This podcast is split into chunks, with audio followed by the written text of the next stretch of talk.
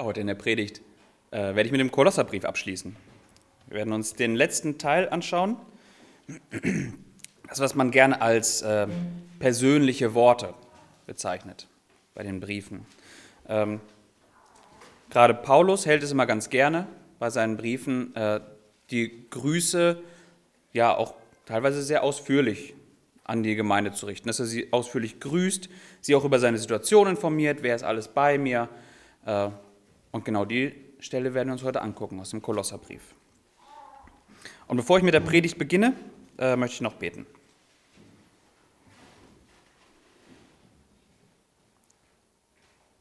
Herr Jesus Christus, ich danke dir, dass du dein Wort durch alle Zeiten hindurch bewahrt hast, dass wir es auch heute haben dürfen, dass wir ähm, heute noch durch dein Wort ermutigt, gestärkt werden dürfen, ermahnt werden dürfen. Ich danke dir, dass du wirkst und dass wir auf dein Wirken vertrauen dürfen, dass wir nicht auf eigene Kraft setzen müssen. Amen.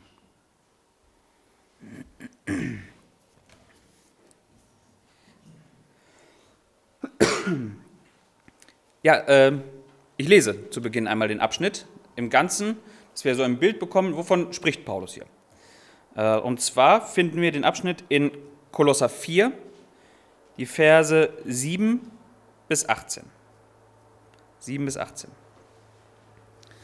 Da schreibt er, alles, was mich angeht, wird euch Tychikus mitteilen, der geliebte Bruder und treue Diener und äh, Sklave im Herrn. Ihn habe ich eben deshalb zu euch gesandt, dass ihr unsere Umstände erfahrt und er eure Herzen tröste. Mit Onesimus, dem treuen und geliebten Bruder, der von euch ist. Sie werden euch alles mitteilen, was hier vorgeht. Es grüßt euch Aristarch oder Aristarchus, mein Mitgefangener, und Markus, der Vetter des Barnabas, dessen wegen ihr Befehle erhalten habt. Wenn er zu euch kommt, so nehmt ihn auf. Und Jesus, genannt Justus. Aus der Beschneidung sind diese, alle, sind diese allein Mitarbeiter am Reich Gottes. Sie sind mir ein Trost geworden. Es grüßt euch Epaphras, der von euch ist, ein Sklave Christi Jesu, der alle Zeit für euch ringt in den Gebeten, dass ihr vollkommen und völlig überzeugt in allem Willen und völlig überzeugt in allem Willen Gottes dasteht. Denn ich gebe ihm Zeugnis, dass er viel Mühe hat um euch und die in Laodicea und die in Hierapolis. Es grüßt euch Lukas, der geliebte Arzt, und Demas. Grüßt die Brüder in Laodicea und Nympha und die Gemeinde in ihrem Haus. Oder in manchen Übersetzungen steht Nymphas und in seinem Haus. Und wenn der Brief bei euch gelesen ist, so veranlasst, dass er auch in der Gemeinde der Laodicea gelesen werde und dass auch ihr den aus Laodicea lest. Und sagt Archippus, sieh auf den Dienst, den du im Herrn empfangen hast, dass du ihn erfüllst. Der Gruß mit meiner, des Paulus Hand, gedenkt meiner Fesseln. Die Gnade sei mit euch. Ich weiß nicht, wie es euch mal mit solchen Abschnitten geht. Ähm, ich glaube, wenn man sich mit einem Brief beschäftigt, dann stürzt man sich meistens eher auf den äh, Mittelteil. Also, dass man begrüßt wird, dass Paulus die, einen Gruß an die Gemeinde zu Beginn richtet, das ist bekannt, das überliest man relativ schnell. Da geht man schnell drüber hinweg. Man handelt gerne die äh, lehrmäßigen Themen. Man will sich mit dem auseinandersetzen, was will Paulus diese Gemeinde lehren? Was richtet er an diese Gemeinde, um diese Gemeinde wieder auf Spur zu bringen, um sie vielleicht auch zu ermutigen? Ähm und diese Abschnitte, gerade solche persönlichen Grüße, ja, was, was holt man da raus? Da geht man gerne drüber hinweg. Äh, ja, es ist gut, dass man äh, sich damit auseinandersetzt, was ein Brief lehrt, aber solche Abschnitte geben uns einen wunderbaren Einblick in Paulus, hier wirklich wie Paulus persönlich ist, mit wem er sich umgibt, wie seine Lebenssituation ist. Wir bekommen hier ein Bild von Paulus selber. Und das ist auch das, was er den Gemeinden mitteilen möchte. Er möchte sie nicht nur einfach belehren, sondern über seine Situation auch aufklären. Wer ist bei mir? Und daraus kann man viel, viel äh, sehr Ermutigendes ziehen, auch Ermahnendes. Und ich hoffe, dass wir es heute auch gemeinsam tun werden, dass ihr das auch erkennt.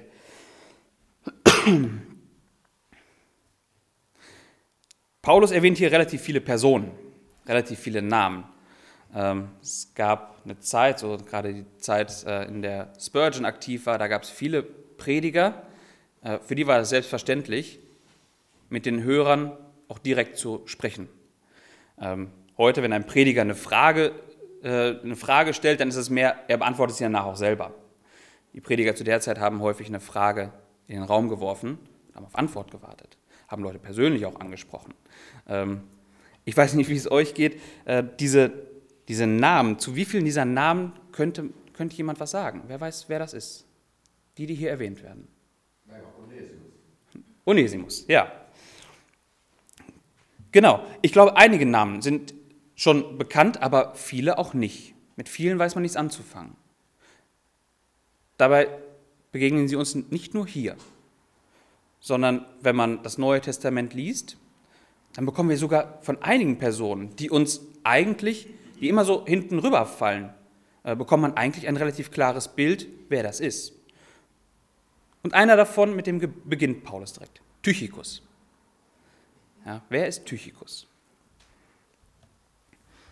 Ähm, ich glaube, das wäre eine sehr, sehr spannende Frage beim, bei einem Bibelquiz oder sowas mal. Wer ist Tychicus?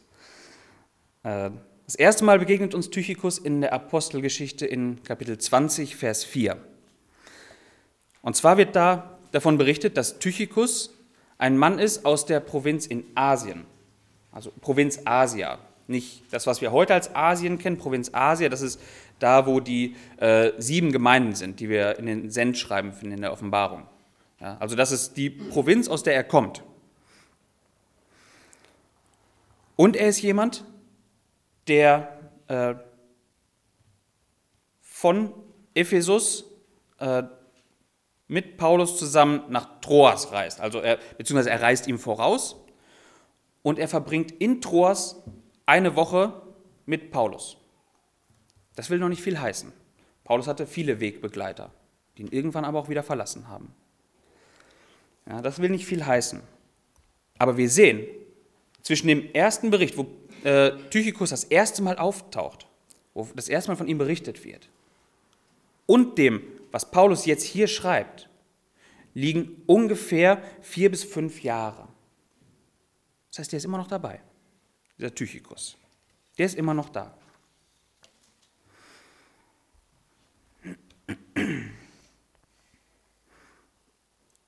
Und nicht nur hier wird er in den Briefen erwähnt. Paulus erwähnt ihn. Äh, insgesamt finden wir den Tychicus erwähnt im Neuen Testament fünfmal. Fünfmal treffen wir diesen Mann.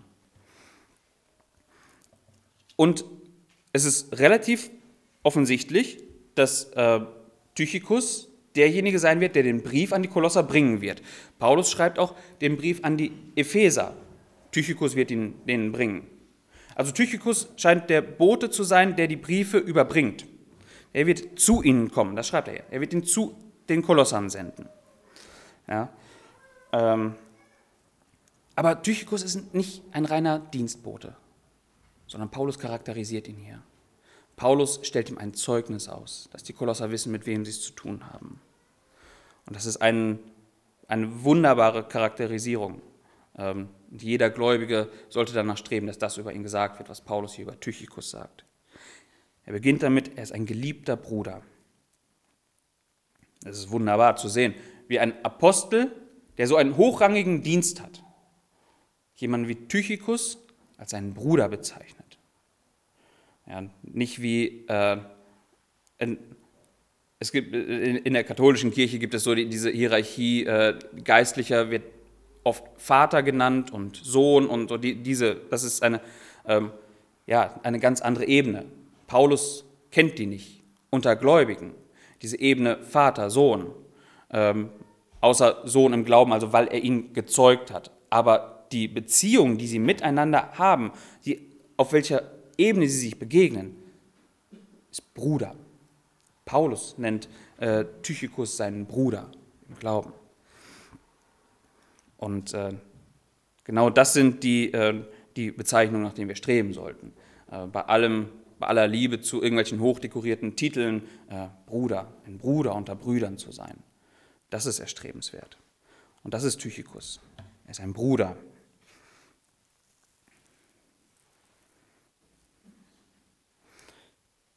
Allgemein, was Paulus hier über Tychikus sagt, daran können wir sehr, sehr schön erkennen, äh, alle Arten von Beziehungen, die ein Christ pflegt oder die ein Christ hat. Das erste, was er sagt, geliebter Bruder, also die Beziehung zwischen zwei Gläubigen auf geistlicher Ebene, ist, die sind Brüder. Das nächste, was er sagt, ein treuer Diener, das ist das, was man sieht. Das ist das, was, äh, was allen Menschen offenbar wird. Wie steht man zueinander? Und klar ist, Tychicus dient Paulus. Er nimmt eine untergeordnete Rolle ein, eine selbst unterordnende Rolle. Äh, die, dieser Begriff, den Paulus hier gebraucht, den kennen wir auch als Lehnwort im Deutschen, das ist das Wort Diakon. Ja, er dient ihm. In den alltäglichen Dingen, wie genau der Dienst aussah, das wissen wir nicht. In den alltäglichen Dingen, was wir genau wissen, ist, er überbringt Briefe. Das ist auch ein Dienst, den er tut. Äh, damit Paulus seinem Dienst als Apostel nachgehen kann. Man würde es vielleicht so sagen, er hält ihm den Rücken frei. Er sorgt dafür, dass äh, Paulus sich nicht um Dinge kümmern muss, die äh, seinen Dienst behindern würden eigentlich. Um das kümmert er sich und das macht er in aufopferungsvoller Art und Weise, als Diener. Er dient äh, Paulus als Mensch. Das, was Gläubige untereinander tun sollten. Auch diese Beziehung ist geklärt. Auf geistlicher Ebene Beziehung Bruder und Bruder. Das, was vor Augen ist, eine dienende Haltung, sich gegenseitig dienen. Und auch die Beziehung zu Gott ist geklärt. Er ist ein Sklave im Herrn. Er ist ein Sklave im Herrn. In den meisten Übersetzungen steht wahrscheinlich irgendwie Knecht oder so. Äh, Sklave ist ein sehr hartes Wort. Aber Sklave ist genau das Wort, was das zum Ausdruck bringt, was mhm. Paulus hier sagt. Und Sklave müssen wir nicht rumdeuteln, den, den Begriff Sklave mit anderem Inhalt füllen, als wir es kennen. Mit unserem historischen Hintergrund, Hintergrundwissen. Äh, so genau das ist gemeint, was wir als Sklave kennen. Genau diesen Begriff gebraucht Paulus hier. Tychicus ist jemand, der keine Besitzansprüche hat. Er gehört Gott. Ja, er ist Besitz seines Herrn Jesus Christus. Ohne Besitzansprüche, ohne dass er für sich selber beansprucht, frei zu sein in irgendeiner Art und Weise, das ist er nicht. Er gehört vollkommen Jesus Christus. Und das hören wir nicht so gerne. Also gerade so die Freiheit, die liegt uns sehr am Herzen. Aber ich glaube, da müssen wir sehr klar sein. Frei zu sein, das gibt es nicht. Frei sein gibt es nicht. Das erklärt Paulus den Römern. Äh, da erklärt er ihnen, entweder seid ihr Sklave der Sünde und ihr seid von Geburt an unter die Sünde versklavt. Also das ist euer Stand, mit dem ihr startet. Oder ihr seid Sklave Christi. Ein Frei gibt es nicht. Und Tychicus ist Sklave Christi. Dieser, vielleicht mag man jetzt sagen, ja, aber es ist, es ist nicht sinnvoller, doch Knecht zu sagen, weil Sklave ist halt wirklich ein sehr hartes Wort und bringt sehr viel Hartes zum Ausdruck. Heute. Tat es damals auch. Der Begriff Doulos brachte auch genau das zum Ausdruck und Paulus gebraucht ihn hier. Deswegen sollten wir uns auch nicht davor scheuen, den Begriff auch so zu gebrauchen. Ein Diener Gottes ist nicht allein nur ein Diener. Er hat keine Besitzansprüche, er ist ein Sklave. Er gehört völlig seinem Herrn.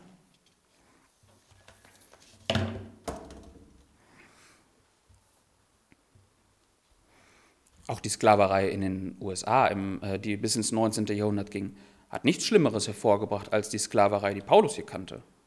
Er redet genau von diesen Dingen, von ungerechter Behandlung, von, äh, dass man, wenn man sich an die, wenn man an die römische Sklaverei denkt, da wurden einfach zur Belustigung Sklaven in eine Arena geworfen und die mussten sich gegenseitig zerfleischen, auf bestialische Art und Weise. Denen wurden irgendwelche äh, Waffen in die Hand gedrückt, die, äh, die nur darauf aus waren, nicht schnell zu töten, sondern grausam und alles.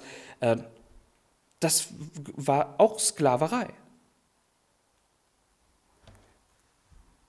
Also wenn Paulus hier diesen Begriff gebraucht, dann weiß er, wovon er redet. Und Tychikus ist ein Sklave. Wie kann man Ruhe darüber finden, zu wissen, man ist ein Sklave? Ja, gerade wenn wir wissen, wie grausam Sklaverei war und sein kann. Wie kann man Ruhe darüber finden, zu sagen, ich bin ein Sklave? Ich glaube, indem man weiß, was für einen treuen und liebenden Herrn man hat. Keinen grausamen, keinen knechtenden Herrn, sondern einen treuen Herrn, einen, äh, einen gütigen Herrn, dem dienen wir, dem gehören wir. Und das ist äh, sehr befreiend zu wissen, wenn man sich darüber im Klaren ist, ich, es gibt nur zwei Herren. Der eine knechtet, der eine ähm, ja, ist ein grausamer Herr, der andere ein treuer und gütiger Herr. Und dessen Besitz bin ich. Das ist etwas Tröstendes. Äh, ich bin sein Besitz, das heißt, er umsorgt mich auch. Und in diesem Wissen sollten wir leben. Wir sind Sklave unseres Herrn. Äh, ich bin ein Sklave und mein Herr sorgt aber für mich. Ich diene einem, einem guten Herrn, einem treuen Herrn. Das ist ein wunderbares Zeugnis, was äh, Paulus Tychikus hier ausstellt. Ja, er ist jemand, der all seine Beziehungen geordnet hat, der ähm, ja, in rechter Art und Weise auch lebt, seine Beziehungen. Er ist Paulus nah wie ein Bruder. Er ähm, ist seinem Bruder gegenüber dienstbereit. Und er sieht sich als mittellos und, und äh, völlig selbstlos vor seinem Herrn. Ja, das sind die Beziehungen, die es zu klären gilt für einen Gläubigen. Und ich hoffe, dass ähm, auch wir danach streben, unsere Beziehungen zu unseren Geschwistern, aber auch zu unserem Herrn, auf diese Weise zu leben und zu klären. Dass wir Brüder sind, ähm, dass wir einander dienen das aber nicht losgelöst von dem Wissen, dass wir einem größeren Herrn dienen, dem wir gehören.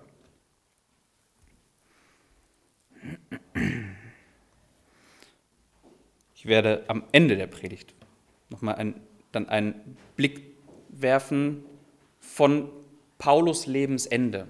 Da zieht er quasi ein Fazit. Wir werden mal schauen, was mit Tychikus noch passiert. Und dieser Tychikus äh, berichtet den Kolossern. Den wird er senden. Paulus sendet ihn nach Kolosse. Er soll Bericht darüber geben, wie es äh, Paulus dort geht. Oder wie es, ja, wie allgemein auch die Arbeit, die Paulus tut, ähm, vorangeht, was überhaupt zur Sache ist. Davon soll er den Kolossern berichten. Wie sieht es geistlich bei Paulus aus? Äh, wie, ja, wie sieht sein Dienst aus? Was, was tut er? Wie sehen seine Umstände aus? Wir sind erst gefangen. Gefangenschaft kann sehr grausam, kann erträglich sein. Man weiß es nicht, in welcher Situation steckt Paulus. Und Tychikus soll ihnen Bericht geben. Es ist davon auszugehen, dass die Kolosser äh, besorgt waren um Paulus. Sie kannten sich nicht persönlich.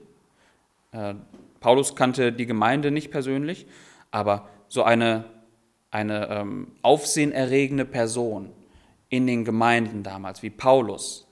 Da ist es, glaube ich, keiner Gemeinde verborgen geblieben, wenn so jemand äh, gefangen genommen wurde und Leid zu tragen hat. Das heißt, die Kolosser waren sicherlich besorgt um ihn.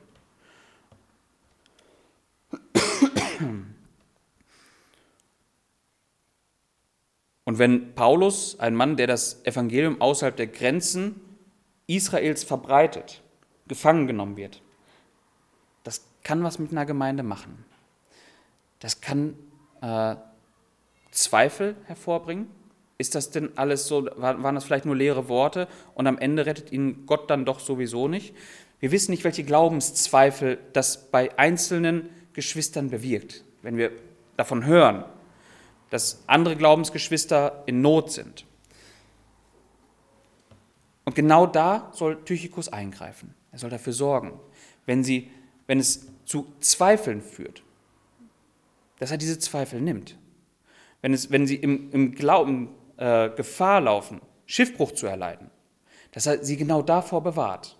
Paulus Umstände sollen nicht Grund dafür sein, dass eine Gemeinde verzweifelt, sondern weiterhin Hoffnung hat. Deswegen soll Tychikus darüber berichten. Äh,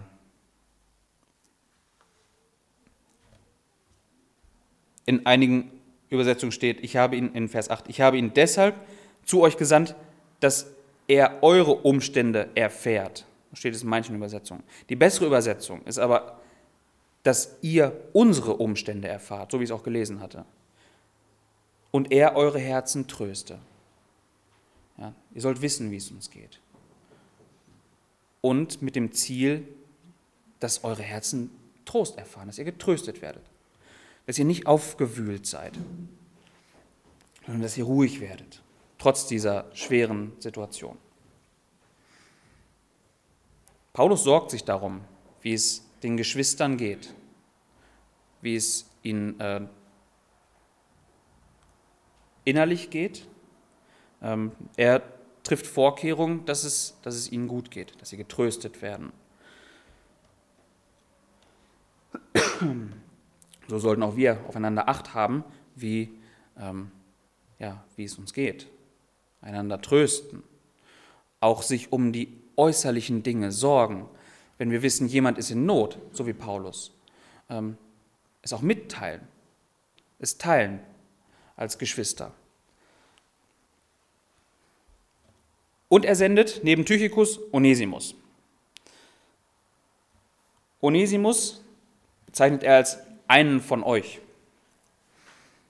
Hm, es kann gut sein, dass äh, Tychikus, wenn er kommt, wenn er die Briefe trägt, auch den Brief für Philemon dabei hat. Den finden wir etwas später im Neuen Testament, äh, etwas weiter hinten angesiedelt. Äh, es kann gut sein, dass er den auch mit dabei hat. Und da wird uns etwas mehr erklärt zu Onesimus, wer das eigentlich ist. Äh, Philemon war der Herr von Onesimus. Onesimus war sein Sklave. Und Paulus bittet in seinem Brief Philemon, ihn aufzunehmen und ihm zu vergeben. Weil Onesimus hat das mit dem Dienst für seinen Herrn nicht so ernst genommen. Der ist abgehauen. Und er ist nicht einfach nur weggelaufen, er hat auch noch einiges mitgehen lassen. Wahrscheinlich um die Reise zu bezahlen, aber vermutlich auch nicht exakt vorher durchkalkuliert, sondern ein bisschen darüber hinaus auch noch. Damit man auch noch Reserve hat. Also der hat was mitgenommen, hat seinen Herrn auch noch bestohlen. Und es kann gut sein, dass die Gemeinde, dass die in Kolosser, in Kolossä, dass die Onesimus kennen, allerdings nur als Sklaven, als Sklaven von Philemon. Dass der eine oder andere weiß, wer das ist. Und vielleicht hat man gehört, was da passiert ist. Und der kommt jetzt wieder zu euch. Und Paulus äh, stellt ihm hier ein Zeugnis aus. Onesimus, dem treuen und geliebten Bruder. Auch er ist treu und ein geliebter Bruder. Da hat sich scheinbar was geändert. Da hat sich sehr offensichtlich etwas im Leben von Onesimus geändert. Also von einem Menschen als treu zu sprechen, der seinen Herrn bestohlen hat und abgehauen ist, das, das wird man so ja nicht tun. Aber Paulus stellt ihm das Zeugnis aus, er ist treu. Er hat zum Glauben gefunden. Er hat das Evangelium gehört und angenommen. Und jetzt, das umfasst dieser Begriff einer von euch, nämlich auch. Dieser Brief ist an die Gläubigen gerichtet. Paulus will hier nicht nur sagen, er ist einer von aus der Stadt Kolossä, sondern er ist einer von euch. Er ist ein Gläubiger. Das ist er geworden. Nehmt ihn auf. Er ist treu und er ist ein geliebter Bruder.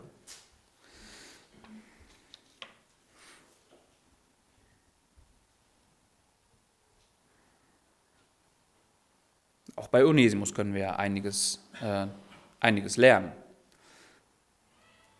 Nämlich an Onesimus Leben können wir sehen, dass wer, ähm, wer den, das Evangelium annimmt, wer, äh, wer glaubt, dessen Leben ändert sich.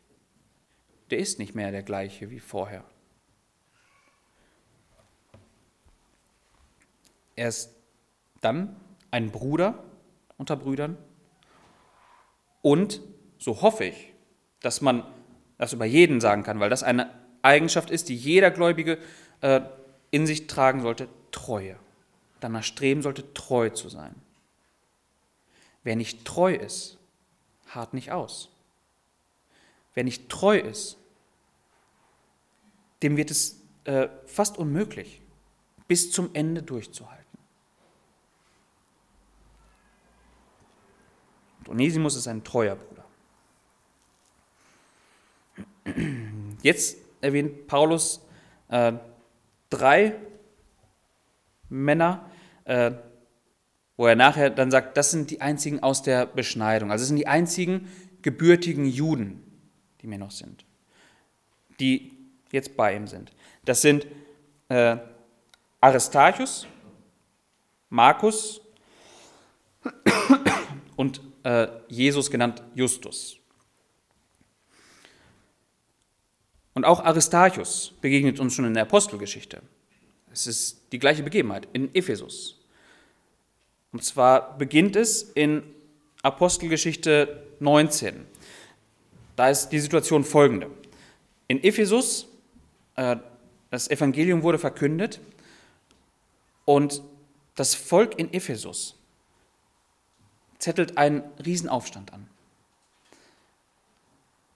Die Leute haben Sorge, um ihre Jobs, weil sie jetzt sehen, es wird gepredigt, dass es nur, nur einen Gott gibt. Das heißt, der Tempel der Diana, der da stand, äh, da haben viele gut dran verdient, den zu, äh, instand zu halten, was auch immer dort dann an, äh, an Arbeiten verrichtet wurde. Aber an diesem, an dieser äh, an diesem Götzendienst haben wirklich viele verdient. Und die sahen jetzt ihre Fälle davon schwimmen.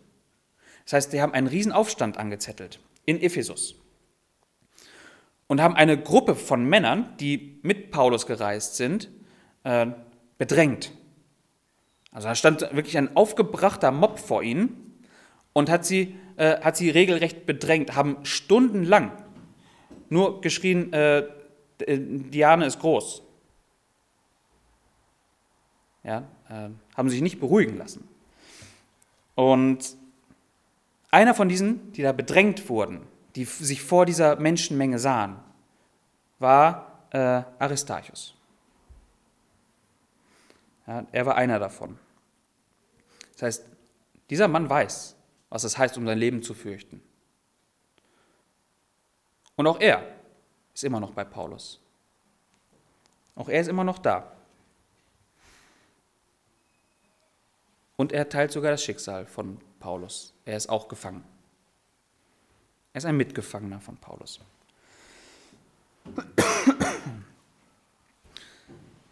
Den nächsten, den Paulus erwähnt, ist Markus. Äh, Markus ist eine wahnsinnig interessante Person. Das Leben von Markus sich anzuschauen.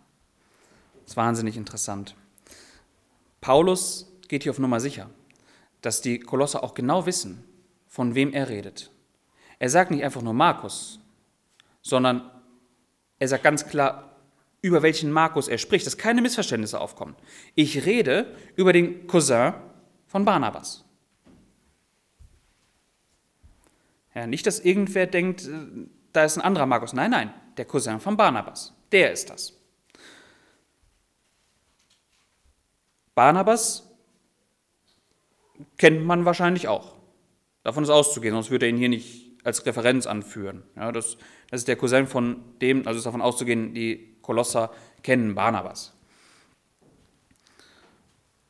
Und Barnabas und Paulus waren zusammen auf Missionsreise und haben sich irgendwann getrennt. Und das nicht ganz, äh, ja, das, das war durch ja, Uneinigkeit oder Streit. Haben sie sich getrennt.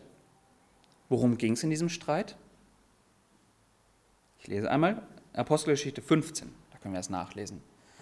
Apostelgeschichte 15, Verse 35 bis 40.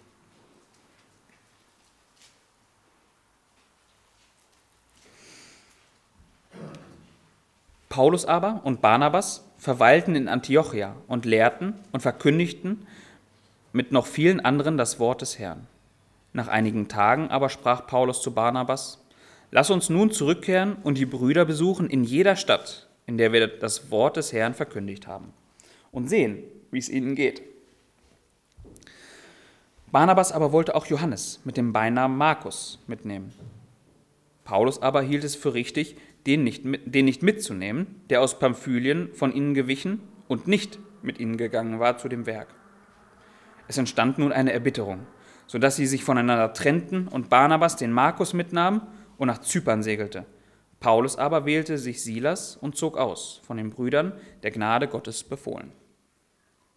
An diesem Markus schieden sich die Geister. Barnabas wollte ihn dabei haben, äh, Paulus nicht. Paulus ist das ganz ernst. Barnabas war, ein, ein, äh, war ihm immer, stand ihm zur Seite und es wird ihm nicht leicht gefallen sein, zu sagen, wir trennen uns. Aber er war bereit, das zu tun. Ihm muss das so ernst gewesen sein, diesen Markus nicht mit dabei haben zu wollen, dass er sich von Barnabas trennt. Und aus welchem Grund ist ihm das so ernst? Das erfahren wir vorher, wurde hier jetzt in dem Text auch erwähnt. Das erfahren wir vorher. Äh,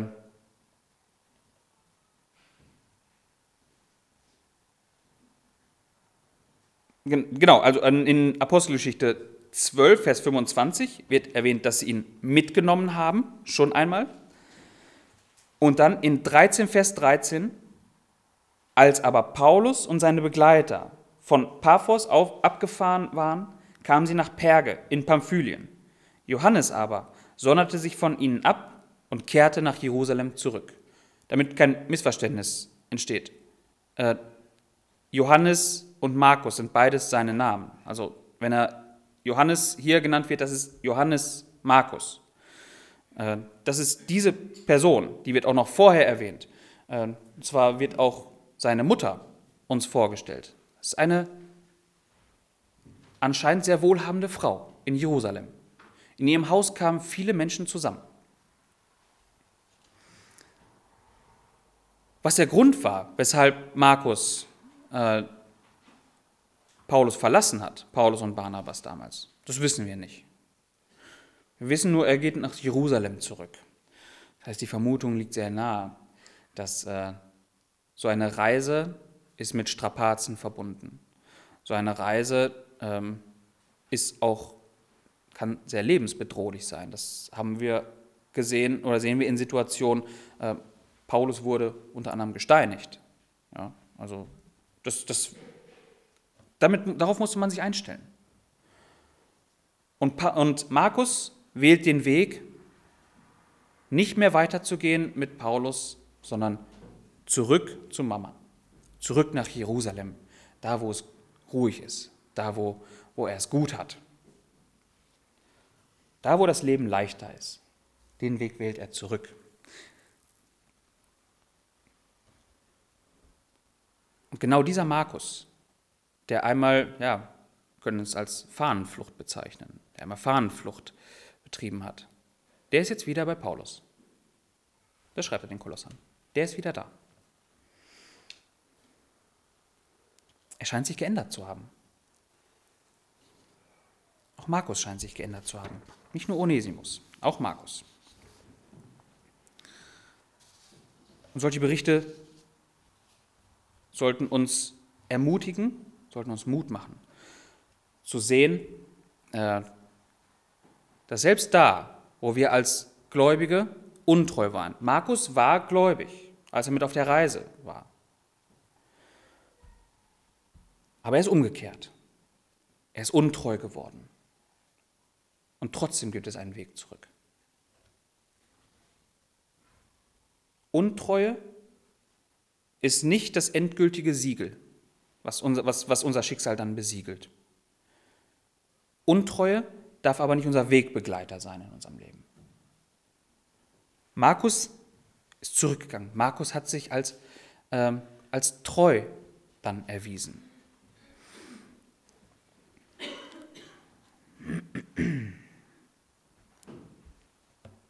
Wir lesen auch später noch, in späteren Briefen, in dem letzten Brief von Paulus, lesen wir, dass er über Markus schreibt, er ist mir nützlich gewesen, bring ihn bitte zu mir, bring ihn mit.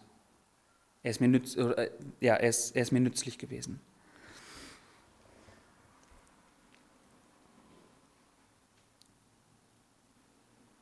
Auch da können wir wunderbar äh, erkennen,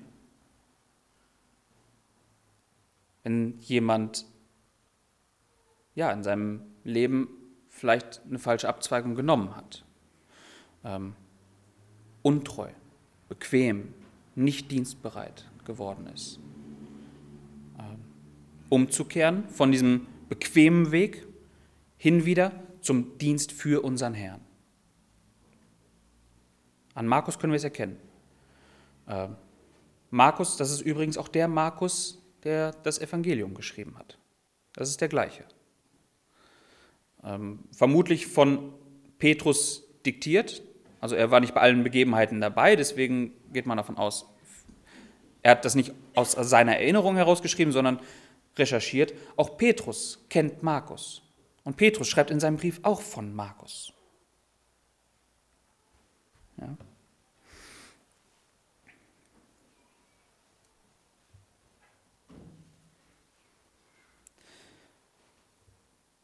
Ja, an Markus Leben können wir den, den Ruf hören, werde wieder dienstbar, da wo du träge, bequem geworden bist.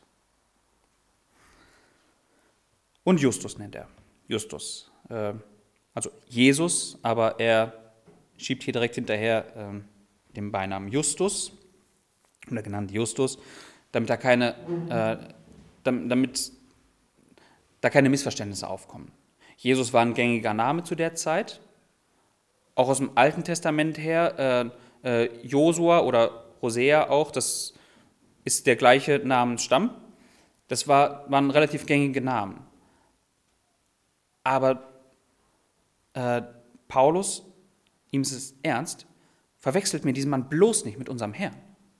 Er trägt den gleichen Namen, aber äh, am besten nennt ihn Justus bei seinem anderen Namen. Ob er ihm dann nachträglich gegeben wurde oder es sowieso schon sein Name war, weiß ich nicht. Aber äh, nennt ihn anders, damit, äh, damit er nicht mit unserem Herrn verwechselt wird. Und das sind die einzigen aus der Beschneidung, die ihm noch sind, die einzigen Juden, gebürtigen Juden. Äh, in, in den Worten, wenn Paulus das so feststellt, da schwingt auf der einen Seite äh, so, so, so, eine gewisse Trauer mit. Wenn er sagt, äh, aus der Beschneidung sind diese allein Mitarbeiter am Reich Gottes. Also mehr gibt es nicht. Damit meint er bei sich. Ja, also, äh, allgemein gibt es schon noch mehr, aber die in seinem Umfeld. Mehr habe ich nicht. Obwohl die es doch eigentlich am besten wissen müssten, wie Gottes Wesen ist. Ihnen wurde es doch offenbart. Und diese Sorge um die Juden, die lesen wir auch im Römerbrief, dass Paulus in, ja, in, dort zum Ausdruck bringt, er, er sorgt sich. Er sorgt sich um sein Volk, das so halsstarrig ist, das einfach nicht erkennen will. Aber er hat auch die, äh, die Perspektive, dass Gott nicht grundsätzlich jeden Juden verworfen hat. Er hat sich einen Überrest behalten und auch die aufgrund seiner Gnadenwahl. Das macht er in Römer 11 deutlich. Aufgrund seiner Gnadenwahl hat er sich die behalten. Und an denen freut er sich. Auch die gehören zur Gemeinde. Um so ein exklusives Denken auch irgendwo äh, da einen Riegel vorzuschieben, wenn davon die Rede ist, dass das Volk Israel, dass die Juden äh, aus Gottes Heilsplan, aus, aus, aus, aus dem, aus, vom Heil rausgebrochen wurden und die, die Gemeinde an deren Stelle wie in einen äh, Ölbaum reingepropft wurden, dann heißt das nicht, dass jeder gebürtige Jude mit dem Volk Israel weggeworfen wird, wenn man in diesem Bild bleibt. Das erklärt Paulus dann. Er hat sich einen Überrest behalten. Auch Juden gehören zur Gemeinde, aber sie stellen keinen separaten Heilsweg dar. Sie gehören zur Gemeinde und an denen freut er sich. Sie sind mir ein Trost geworden in seiner Sorge um das Volk Israel.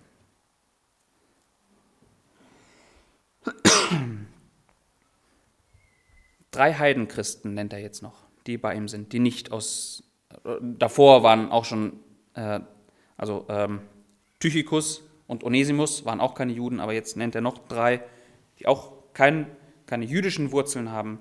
Das sind Epaphras, Lukas und Demas. Epaphras ist auch einer aus der Gemeinde in Kolossä.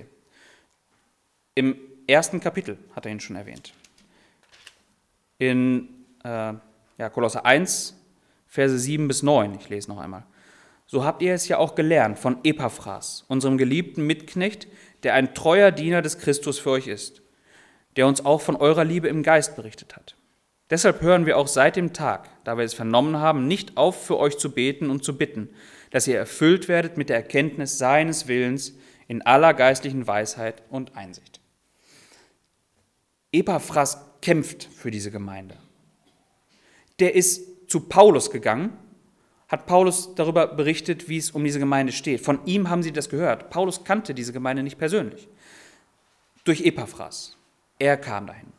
Er ringt für diese Gemeinde. Ein treuer Diener in dieser Gemeinde oder auch an dieser Gemeinde. Paulus bescheinigt ihm hier einen großen Eifer. Er hat großen Eifer. Das heißt, äh, ja, Eifer allein ist nicht immer unbedingt angebracht, aber ähm, mit, dem, mit der richtigen Triebfeder, und das ist es hier, er ist ein geliebter, ein geliebter Bruder, äh, ist Eifer etwas Wunderbares, für eine Gemeinde zu eifern, nicht aufzugeben, äh, nicht schwierig, vor Schwierigkeiten sie wegzuducken, sondern er, ähm, er dient dieser Gemeinde. Und die Sorge um seine Geschwister bringt ihn dann eben zu Paulus. Und hier beschreibt Paulus, äh, was diesen Epaphras noch so kennzeichnet. Er ist einer von euch, ein Sklave Christi, der alle Zeit für euch ringt in den Gebeten, dass ihr vollkommen und völlig überzeugt in allem äh, Willen Gottes dasteht. Also hier nochmal das erwähnt, was er vorher am Anfang des Briefes schon erwähnt hat. Das ist das Anliegen. Und er ringt im Gebet. Paulus hat einige Verse vorher die Kolosser dazu aufgerufen, äh, ja, beständig im Gebet zu sein, nicht aufzuhören, beständig im Gebet zu sein. Und dieser Epaphras macht das. Und er ringt im Gebet. Das ist ein wunderbares Bild, was wir äh, tiefer durchdenken sollten. Gebet ist Arbeit. Er ringt, der kämpft hier. Ja, das ist ihm ein, ein Anliegen. Gebet ist nicht, wenn ich es mir sowieso bequem gemacht habe, äh, irgendwo auf dem Sofa im Bett und kurz vorm Einschlafen bin noch einmal ein, ein Stoßgebet fürs Gewissen und dann ist gut. Der kämpft hier. Ja, das ist ein geistlicher Kampf, den er kämpft. Und er tritt vor Gott ein, mit allem, was er hat. Gebet ist Arbeit.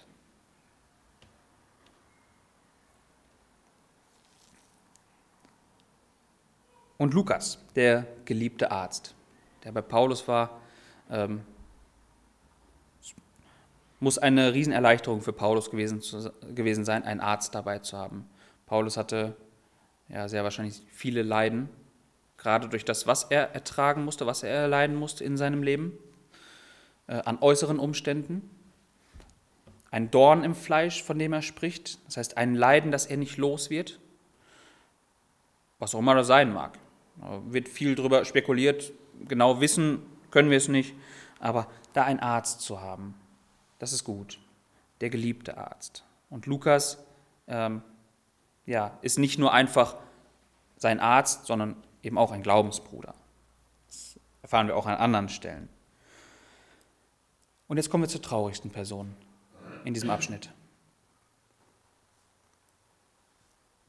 Lesen wir nochmal 14. Es grüßt euch Lukas, der geliebte Arzt, und Demas. Armer Demas. Über den wird hier nichts gesagt. Hier findet Paulus keine Worte, das ihn irgendetwas auszeichnet, irgendetwas kennzeichnet. Ich kann mir gut vorstellen, dass es Paulus auch schmerzt. Wahrscheinlich hätte er gerne Gutes über Demas auch geschrieben und konnte es nicht. Er sah wahrscheinlich schon kommen, was passieren wird. Ähm, Im Brief an Philemon ist von Demas nicht mehr die Rede. Und auch in seinem letzten Brief, den er schreibt, an Timotheus, im zweiten Timotheusbrief am Ende, da erklärt Paulus, Demas hat mich verlassen. Er hat, äh, er hat die Welt lieb gewonnen und hat sich deshalb abgekehrt vom Glauben. Er hat die Welt wieder lieb gewonnen. Und Paulus sieht das hier wahrscheinlich kommen. Eine große Warnung sollte uns das sein. Eine große Warnung. Du kannst neben dem Apostel Paulus höchstpersönlich sitzen. Das allein nützt gar nichts. Ja. Es ist die Treue, die Treue in erster Linie zu unserem Herrn, die wir halten müssen. Nicht an welche Person wir uns klammern. Das rettet nicht. Das lässt dich verzweifeln ja, dann ist der Weg irgendwann sehr, sehr leicht umzukehren, weil der Weg einfach nicht mehr gangbar ist. Sich an eine Person zu klammern, bringt Verzweiflung. Unweigerlich. Und Demas hat sich abgekehrt. Wenn wir einen Blick auf das Ende von Paulus Leben werfen, welche Personen dann noch da sind. Ähm, das ist ein, ja, ich, ich finde, der, der, das letzte Kapitel im zweiten Timotheusbrief äh, ist durchtränkt von gemischten Gefühlen bei Paulus. Ganz durchtränkt von gemischten Gefühlen. Lest es einmal zu Hause. Äh, wir sehen auf der einen Seite, wie er darum trauert, alle haben ihn verlassen. Alle haben sie ihn verlassen. Also nicht ganz alle, ein paar sind bei ihm, die zählt er da auch auf. Aber so diese große Gefolgschaft, die vielleicht mal da war, die ist zu einem ganz, ganz kleinen Haufen geschrumpft. Ganz, ganz wenige sind es nur noch. Tychicus ist einer. Tychicus ist noch dabei. Markus ist auch dabei. Markus, er verlangt sogar nach Markus, der ihm nützlich ist. Ja, ähm, dass Timotheus Markus senden soll. Ähm, Lukas, wissen wir, ist dabei. Demas nicht. Von den anderen wissen wir nicht. Das ist schwer zu sagen, äh, aber wir wissen jetzt nicht über jeden Einzelnen, wie sein Weg weiter war, aber das sind die, die noch bei ihm sind, von denen wir ganz genau wissen, zum Ende von Paulus Leben sind die noch bei ihm. Ein ganz kleiner Haufen. Ja, und dieser Abschluss vom Timotheusbrief ist so durchtränkt von gemischten Gefühlen. Auf der einen Seite diese Trauer darüber. Ähm, Mitstreiter, die ja irgendwann Mitstreiter waren, die mit dir gegangen sind den Weg, hinter dir gelassen zu haben. Alle haben sie ihn verlassen. Auf der anderen Seite das Ziel vor Augen zu haben, ich habe den Kampf gekämpft. Ja, ich habe das Ziel vor Augen. Und ähm, da zu erkennen, was das für eine Freude für Paulus bedeutet. Dass er sich daran freut. Ich habe es aber geschafft. Ich habe es zum Ende durchgehalten.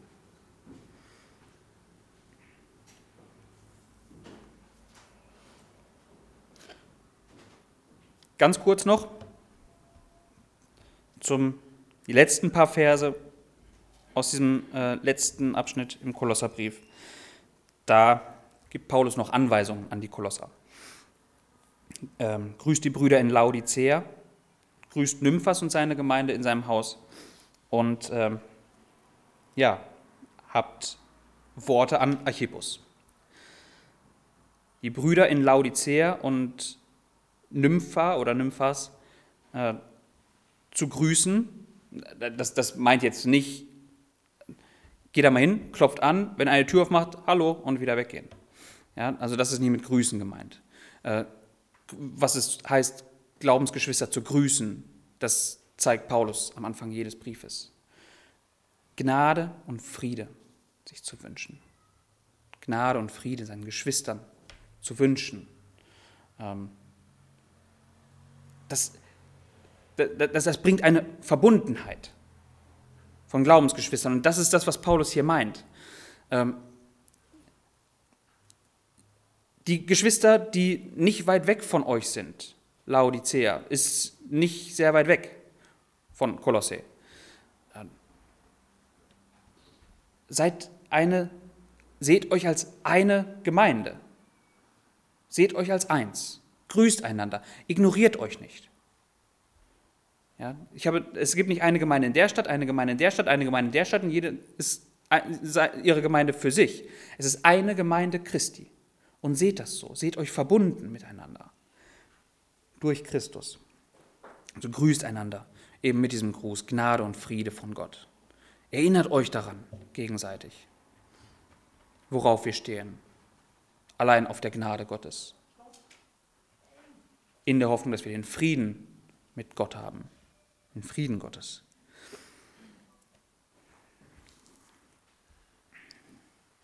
Ähm, an Archippus werden die gleichen Worte äh, gerichtet, wie Paulus das an Timotheus tut, wenn er ihn zum Dienst ermahnt. Das soll die Gemeinde tun, ihn zum Dienst ermahnen. Archippus wird auch erwähnt im Philemonbrief. Es wird vermutet, dass er der äh, Sohn von Philemon sein könnte. Er gehört auf, ziemlich wahrscheinlich zum Haushalt von Philemon. Ähm, und ist davon auszugehen, dass er eben einen, einen Dienst tut wahrscheinlich einen Lehrdienst. Ja. Äh, und den ermahnt, den ermutigt, sieh auf deinen Dienst, äh, den du im Herrn angefangen hast, dass du ihn erfüllst. Macht ihm Mut. Ermahnt ihn, wenn es nötig ist, ermutigt ihn, wenn es nötig ist, aber sorgt dafür, dass die, die euch geistlich versorgen, Kraft haben dafür.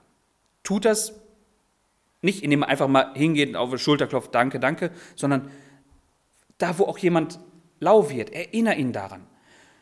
Tu den Dienst für deinen Herrn, sieh wieder zu.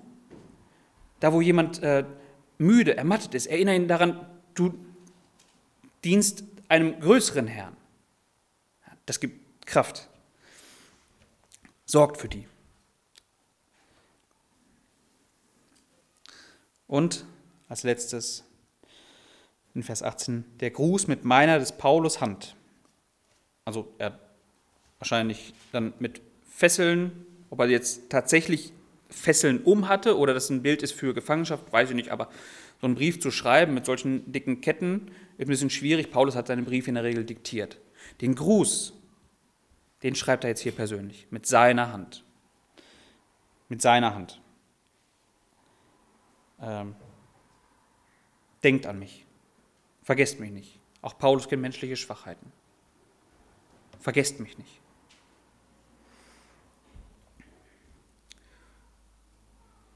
Die Gnade sei mit euch.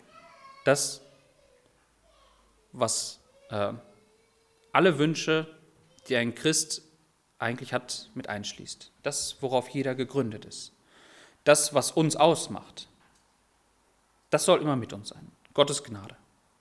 Die sei mit euch. Das ist sein abschließender Gruß. Amen. So sei es. Das, was gesagt ist, so sei es. Daran ist nichts zu rütteln. Dieses Wort Amen ist ein sehr interessantes. Es ist kein griechisches, trotzdem finden wir es in den griechischen Übersetzungen. Äh, es ist ein aramäisches Wort, was sich durch die Sprachen, aber auch als aramäisches Wort immer bewahrt hat. Weil es ansonsten nur eine äh, Übersetzung wäre. Dieses Wort ist aber ein gewichtiges Wort. Ja, es setzt einen Punkt. Da, wo Paulus Gemeinden ermahnt, an die Korinther ist das, glaube ich, im ersten Korintherbrief, ich bin mir nicht ganz sicher, äh, nach seinem Gruß setzt er schon ein Amen. Wenn wir bis hierhin nicht sagen können, so ist es, brauchen wir nicht weiter reden. Ja, hier ist der Punkt. Wir sind heute in vielen Kreisen sehr, sehr schnell damit äh, zu sagen, Amen, Amen, zu allem Amen, ja, in einigen Kreisen. Ähm, sehr, sehr gut, wenn man es so meint. Aber wir sollten uns dessen bewusst sein. Wir setzen einen Punkt. So ist es. Nicht zu leichtfertig. Äh, ein Amen durch die Gegend zu, äh, zu donnern.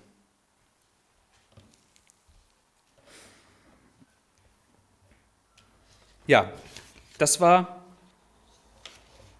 ein Brief von Paulus, der sich um eine Gemeinde sorgt, der eine Gemeinde aufrichten will, bewahren will vor vielen Anfechtungen.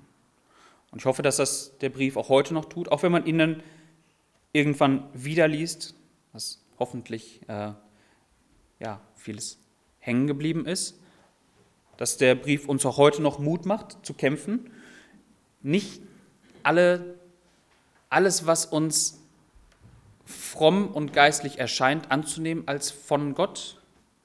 Ähm, das Streben nach Übernatürlichem. Was er hier ganz, ganz klar Erkenntnis in irgendwelchen anderen Dingen zu finden, außer in Christus selber. All diese Dinge. Da ermahnt er die Kolosser, das nicht zu tun. Das soll auch uns eine Ermahnung sein. Amen.